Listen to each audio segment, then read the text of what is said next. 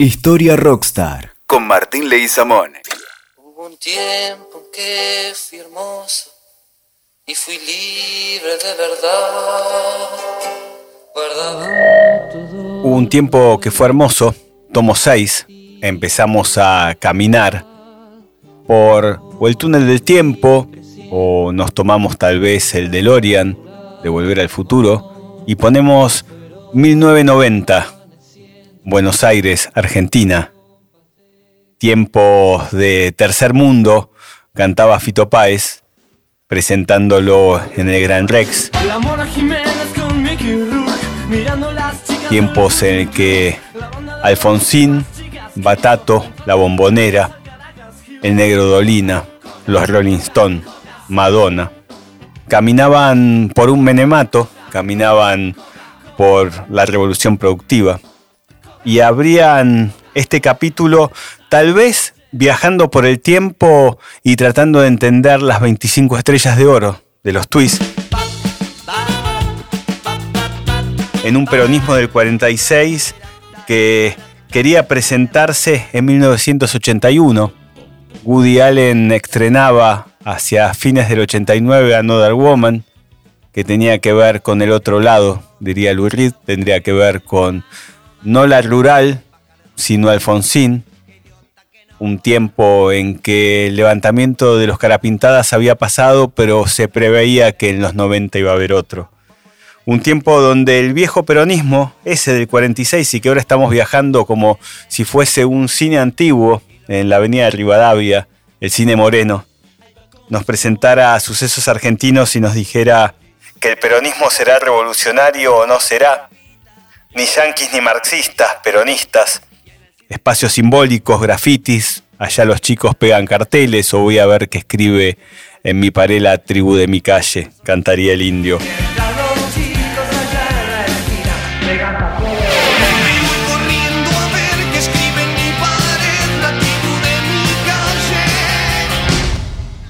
Pero no, cantaban Braden o Perón, combatiendo el capital, derecho a huelga, eh, promoción deporte, promoción potreros, promoción, promoción, promoción y extra, extra. Noticias de ayer. Si cruzamos el tiempo, si cruzamos ese siglo, si cruzamos esa plaza donde hubo bombardeos en el 55, donde hubo golpes de Estado, las botas a los cuarteles y Juan Domingo al poder, cantaban los twists. las botas a los cuarteles y Juan Domingo a poder. Vemos cómo se llama elecciones en una Argentina caída del 89 y se hace cargo, como diría Max Weber, un líder carismático. Ese líder carismático que aparece con pelo largo, como el extraño de los pelos largos, más parecido a Facundo Quiroga, el de la película de Torre Nilsson, buscando tal vez una revolución productiva que levante esta maldita economía argentina que tiene ciclos, ciclos, siglos y lo seguimos viendo desde la época de Rivadavia y los Barín Brothers. Encontramos un líder carismático beberiano en el cual, desde el estilo, desde las palabras, como dice el mismísimo Max, en el cual eh, hay fe, hay creencia y hay valores. Pero justamente los valores empiezan a, a desteñirse como esa foto en Volver al Futuro 1. Aparece Carlos Saúl Menem diciendo que síganme que no los voy a defraudar.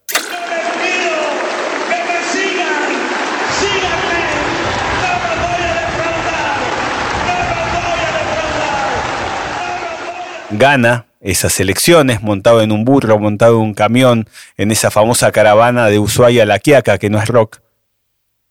Y con un poncho, con un poncho del mejor estilo Facundo Quiroga. Síganme, no los voy a defraudar, dijo. Estamos en la revolución productiva. Ese peronismo del 46, que como dijimos antes tenía sus eslogan, cree en la vuelta.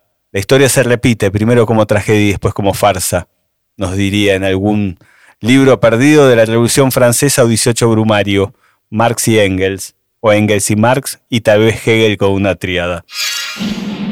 Pero esas elecciones, vote lista 2, mantenemos. Esas elecciones con la marcha peronista de Hugo de Carril, mantenemos. Pero una vez que ganamos, todo cambió. ese líder carismático, se transforma. Y hay también una transformación y una transmutación, citando la naranja mecánica, de valores. Podemos hablar del origen de la tragedia de un partido. Carlos Saúl I de Anillaco, Menem, usó y abusó de esos espacios simbólicos del peronismo y los convierte en otra etapa. Se corta el pelo, se saca las patillas, se pone un traje Yeso o Armani, utiliza distintos perfumes, me gusta pensar que buscaba justamente la esencia francesa, Francia II, siempre. Y dentro de esos espacios simbólicos no quedan quebrados, quedan rotos. ¿Por qué? Porque la marcha que cantaba Don Hugo combatiendo el capital empieza a desvanecerse. Seguimos en Volver al Futuro. El no derecho a huelga cambia a la CGT, CGT que había maltratado a Alfonsín. Ni sindicatos ni obreros, no aceptamos la autocrítica y abrazamos la causa de los Alzogaray. María Julia empieza a jugar un rol de Susana Jiménez, Don Álvaro empieza a ser el asesor de Menes y aparece eh, Domingo Cavallo. Y la Argentina grita uno a uno dólar, uno a uno dólar, uno a uno, no tenemos visa para ir a Estados Unidos. Don Vos, don nacido en USA, nos cuenta justamente esa leyenda. El jefe, el jefe suena con la bandera azul, con la bandera colorada y la bandera de estrellas.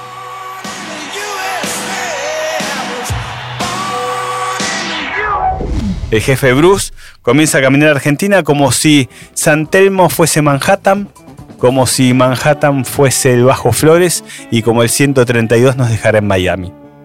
Autos, jet, aviones, barcos, dice Charlie. Se está yendo todo el mundo.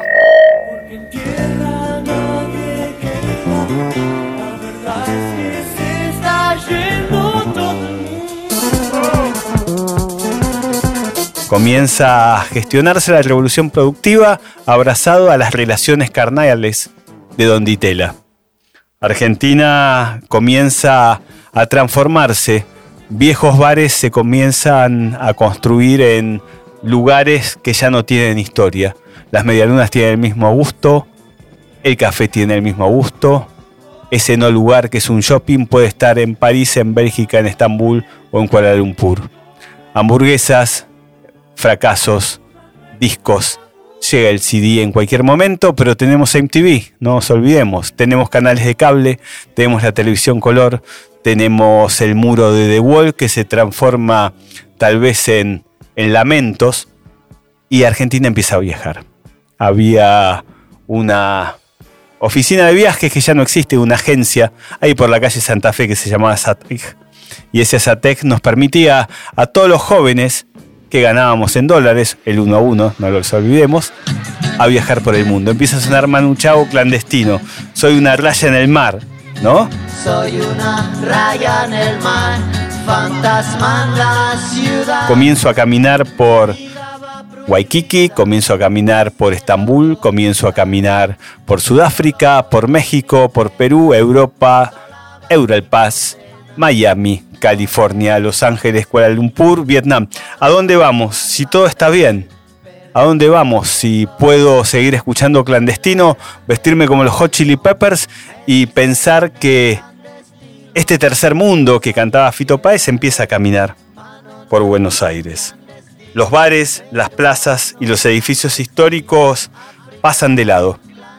Eh, estamos viviendo, como dijo Carlos Saúl en un mundo mejor. Estamos viviendo en las puertas del capitalismo, estamos viviendo donde el potrero se convirtió en una escuela de fútbol, un fútbol sintético.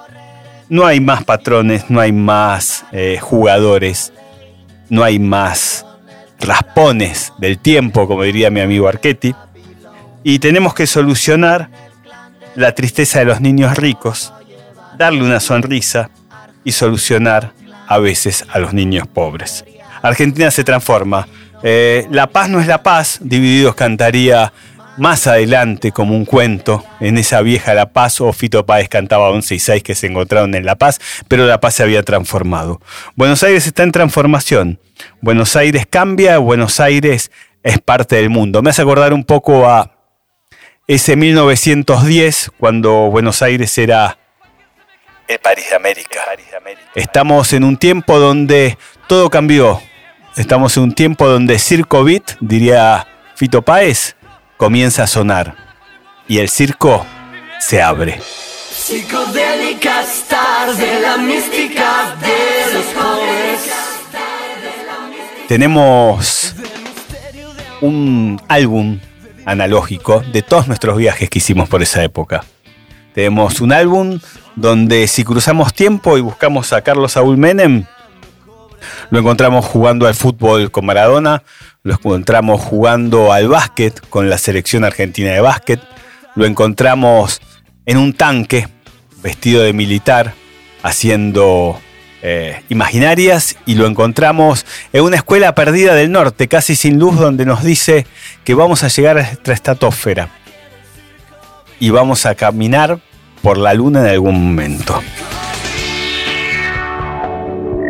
se va a licitar un sistema de vuelos espaciales mediante el cual desde una plataforma que quizás se instale en la provincia de Córdoba, esas naves espaciales van a salir de la atmósfera, se van a remontar a la estratosfera y desde ahí elegir el lugar a donde quieran ir. De tal forma que en una hora y media podemos estar desde Argentina, en Japón, en Corea o en cualquier parte del mundo.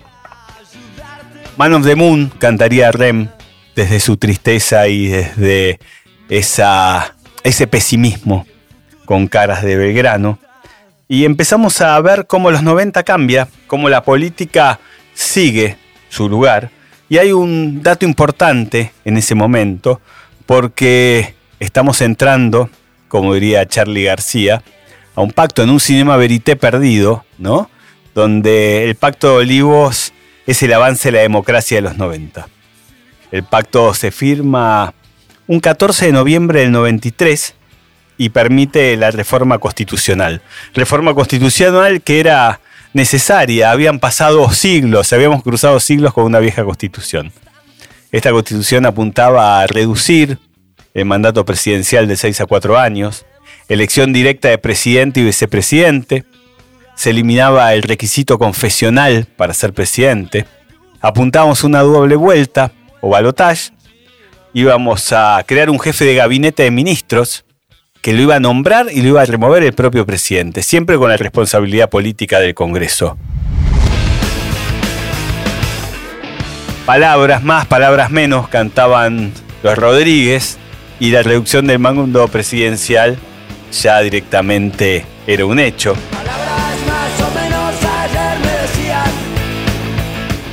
Estábamos hablando también de decretos, de necesidades, de urgencias, de procedimientos, agilizar trámites, agilizar discursos y sanción de leyes. Leyes, necesidades y urgencias, urgencias, necesidades y leyes. Cruzamos tiempo, pandemia y viene y lo entendemos. Se crea el Consejo de la Magistratura y siguen sonando los Rodríguez con palabras más, palabras menos. Y todo es un cambio. Todo es el amor después del amor, diría Fito Páez. Todo es pétalos de sal. Para mí que es el amor después del amor. y por primera vez las provincias adquieren el dominio de sus recursos naturales. Sal, rosas, tenemos también a Telma Luis que estalla en la pantalla y se convierte en Fabiana Cantilo y Celeste Carballo. Son los 90, son el momento de reconocer también la preexistencia étnica de los pueblos originarios. Se establece el derecho al medio ambiente sano y entre otras cuestiones le vamos a dar un lugar a la educación. Educación, educación, educación siempre. Siempre segunda parte, como Francia, y la educación es un problema que viene desde Sarmiento, que no supo escuchar a Belgrano cuando decía que fundar escuelas es sembrar en las almas. Bueno, hablamos del reconocimiento de la diversidad de los pueblos originarios y también de debates abiertos que tendrían que ver con una votación libre. Dimos un paso, democracia. Ahora que la tenés, cuidala, dijimos el capítulo anterior. Las calles se seguían escribiendo, las calles seguían hablando y la música también. Pasábamos del rock chabón a lo sónico, del sónico al rock chabón. Todavía no conocíamos Rusia, pero Divididos siempre está. Los babasónicos empezaban a sonar con olas muy surfistas que después buscaron el glamour de virus y se abría un mercado. Se abría un mercado donde nuestro protagonista, que parece sacado de una película de Woody Allen, hoy hablamos de Another Woman y podemos mencionar también Selig, compensaba un vínculo que la Argentina había perdido desde hace mucho tiempo con Estados Unidos y Carlos lo demostraba. Jugamos al tenis con Gabriela Sabatini, jugamos al tenis con Vilas y nos dábamos el lujo, decía Carlos Menem, de jugar con Bush al tenis en Buenos Aires y en una terraza en Manhattan. Argentina, el país de la aventura, Argentina un país que, que comienza a escribir, según los Vergara, hay quien te usa y quien te admira, con la bandera de Estados Unidos, y las relaciones carnales seguían. Mientras nosotros seguíamos viajando, el circo beat seguía sonando y el amor después del amor también, y te vi buscabas margaritas del mantel. Había posibilidad de enamorarse, pero con besos en Sudáfrica, con besos en Madrid, con besos en México, y buscábamos tal vez ese matador de los Cadillac, o buscábamos también entender quién era el León Santillán cada vez que viajábamos por el mundo con libre paso, con cero estrés, con mucho jet lag y seguíamos viajando. Conocimos Chiapas, conocimos al almirante, al subcomandante Marcos, al almirante Monteagudo y seguíamos tratando de entender por qué todas las lágrimas del pueblo van al mar o por qué las lágrimas van al mar, cantaba mi amigo Flavio, y los cádigas seguían sonando y Calaveras y Diablitos era una calle mexicana.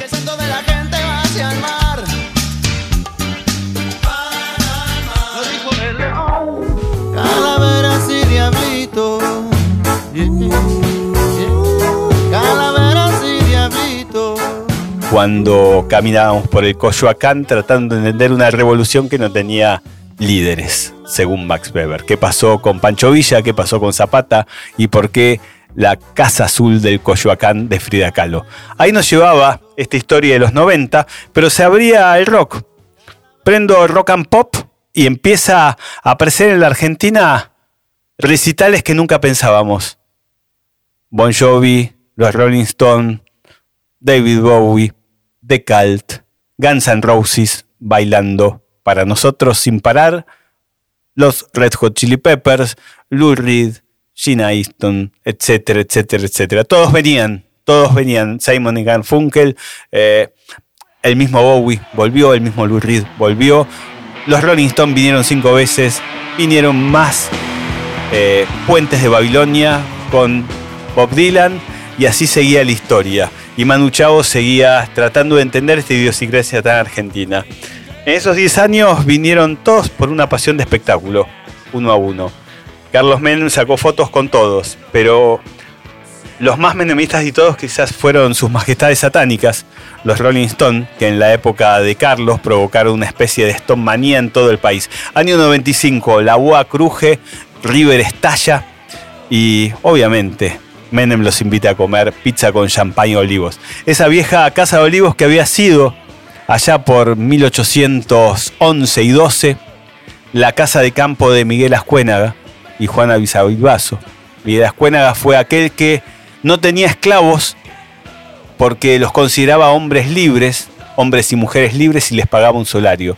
Le decían el loco Miguel, tenía su casa ahí en Olivos, donde hoy es la quinta residencial. Juana Bisabibazo es la que escribe para Miguel de Ascuénaga o redacta lo que va a ser la libertad de vientres, abolir los títulos de nobleza y más adelante abolir definitivamente la esclavitud. En esa misma casa, los Rolling Stones con eh, trajes de distintos colores comieron pizza y brindaron con champagne con Carlos Saúl Menem. En esa misma casa, Carlos Saúl Menem invitó a Yuya a ver una película.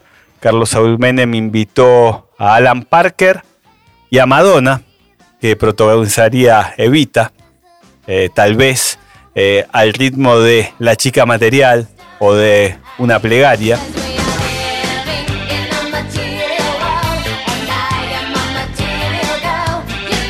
Enfrentando a mucha gente que decía que era muy triste que se filme la película en el balcón de la Casa Rosada o que se filme en el lugar del renunciamiento histórico, en la 9 de julio. No importa, eh, Carlos lo hizo, Carlos puede, Carlos eh, se junta con Alan Parker, se junta con Madonna, caminan por la Plaza de Mayo y el balcón es de Madonna.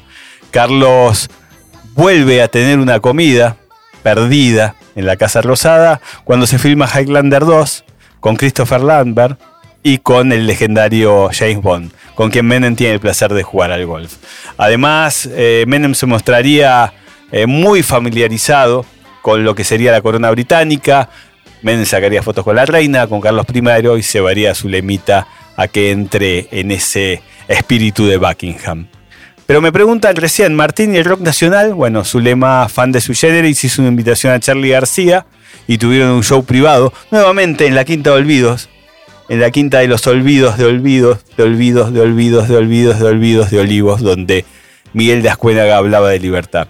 Ahí fue Charlie García con Pipo Chivolati y los twists a una velada invitada por Gerardo Sofovich ahí comenzó a entender un poquito más esa idea de Charlie que decía que lo que fue hermoso fue horrible después. Se referiría al primer periodo al peronismo, se referiría al primer menemismo, se referiría a la democracia o se referiría a lo que vendría después.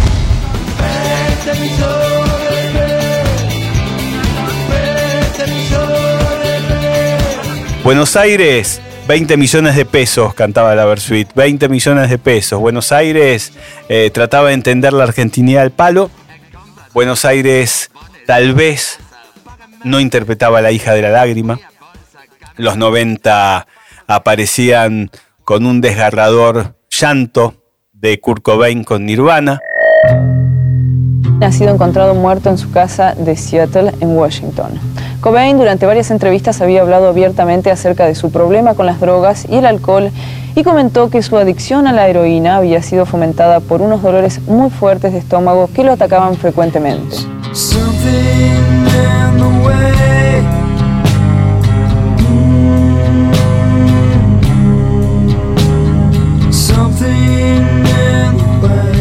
Los Hot Chili Peppers bailaban alocados junto con estados alterados de aquellos que intentaban que Flea caminara por obras, que Flea se ponga el famoso gorrito de las tiras de Boca Juniors, del viejita, que lograba el título después de muchos años.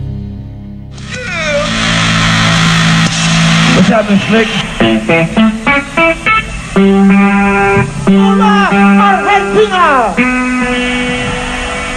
Nosotros estamos muy feliz porque nosotros estar en Argentina. ¡Viva la boca!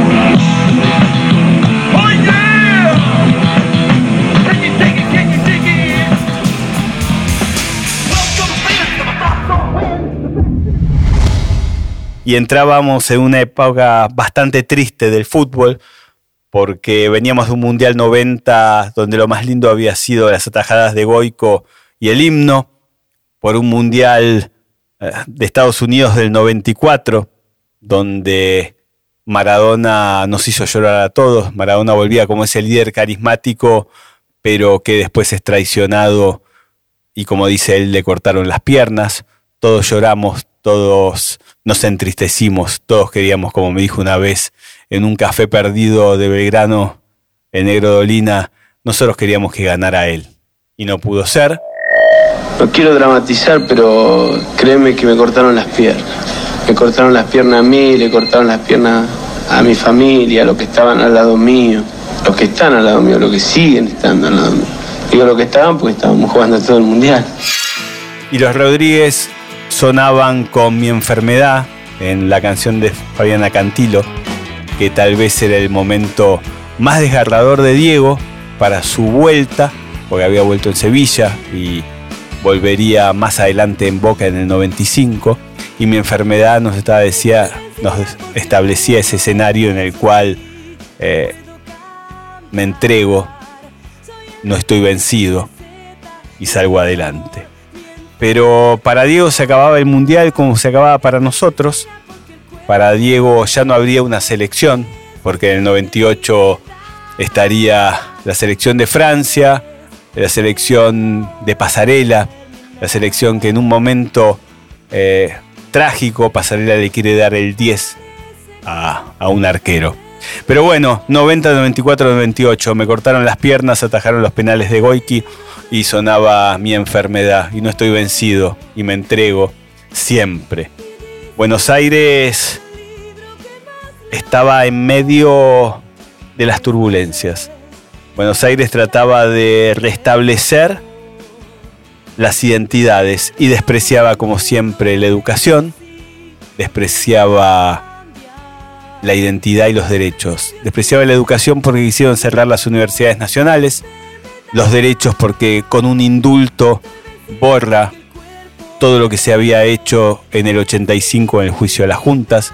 Me acuerdo de caminar con mi madre por la Plaza del Indulto, que era la Plaza del No, todos con pañuelos negros.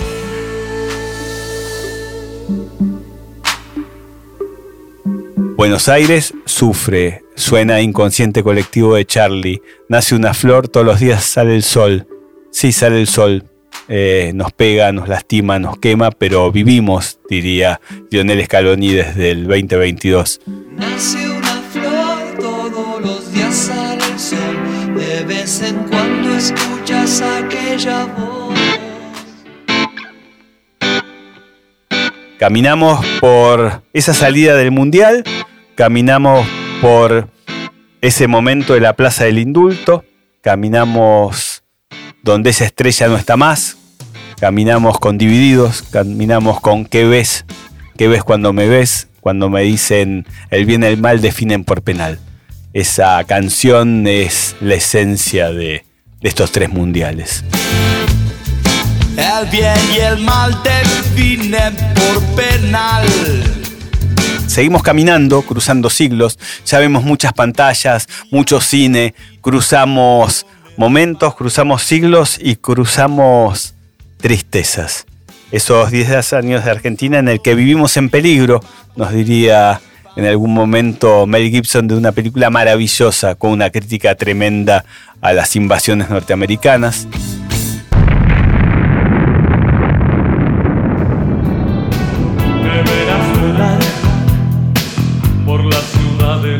Y nosotros sí que vivimos en peligro en los 90.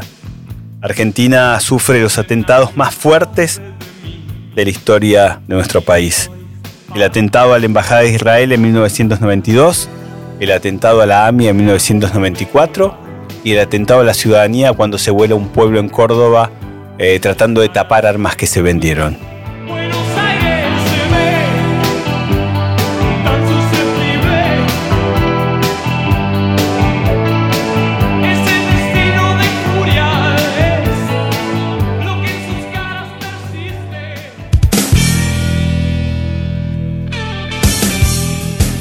Argentina en los 90 fue esa transmutación de valores, fue dejar a los jubilados de lado. No nos olvidemos la canción de Papo, Mi vieja. Mi vieja es una jubilada, toda su vida laburó sin parar. Toda su vida, toda Que marca un poquito esas calles, esa lucha de aquellos que laburó sin parar. habían trabajado toda su vida y perdían sus ahorros uno a uno, Dólar, Caballo, Alzoray, María Julia, Carlos Saúl Menem y Bush. Circo Beat, mundiales de fútbol del año 94, del 90 y el 98. Fito Páez desde un desgarrador estadio ópera, en silencio y solo con velas, cantaba Llevo tus marcas en la piel y hoy solo te vuelvo a ver. Llevo tus marcas en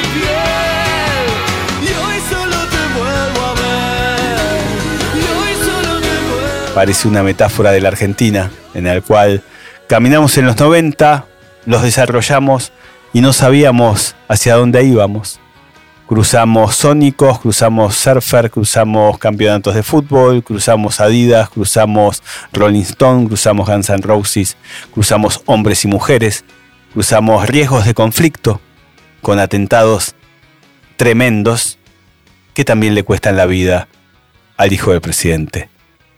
Argentina es un laberinto. Argentina y sus rock perdidos nos cruzan, nos lastiman, eh, nos hacen creer que vivimos en una película de colores, de música, un vinilo eterno en el cual tratamos de pensar cuál puede ser el futuro. Y como decían los redondos, es un cóctel que no se mezcla solo, o el futuro llegó hace rato.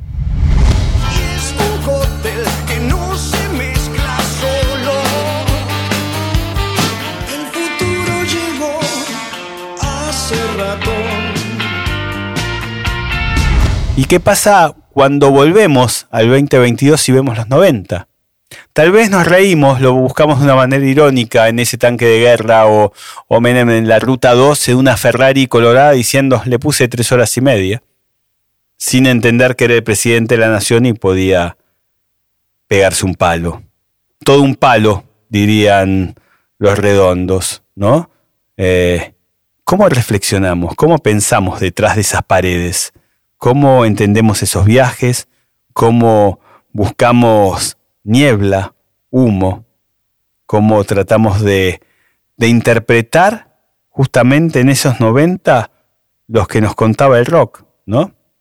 Lo que nos decía nuestra historia, lo que nos decían nuestros diarios, lo que nos decían nuestros libros. Un magnífico editorial Planeta con Rodrigo Fresán, con el mismo Juan Forn y con toda la ley de la calle películas intensas, películas que caminamos, películas que tienen rock and roll, el rock and roll del país, los chicos del barrio, eh, aquellos que lloran por Diego, aquellos que lloran por los nuevos pájaros, por la pertenencia, ¿dónde queda la pertenencia en los 90?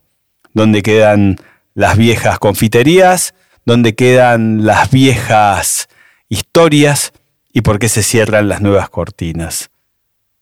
el blanco cristal, el tango, los márgenes hacia abajo, los bordes que caminan, los infiernos que van a venir. Nos vamos a aproximar al 2000, al 2001, pero no quiero llegar todavía.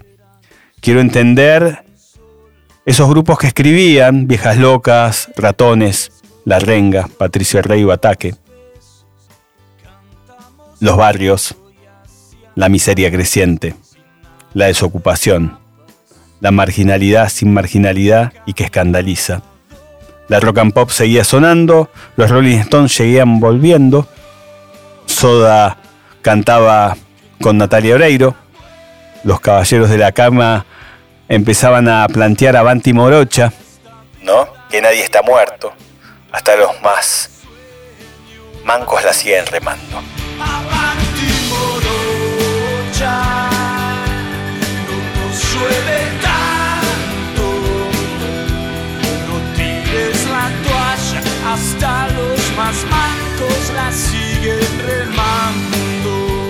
La seguimos remando, la seguimos surfando y buscamos tal vez esos códigos de la tribuna que nos mantienen siempre vivos, esos botines del rock que tratan de denunciar la falsa moral del uno a uno y el cambio de marea.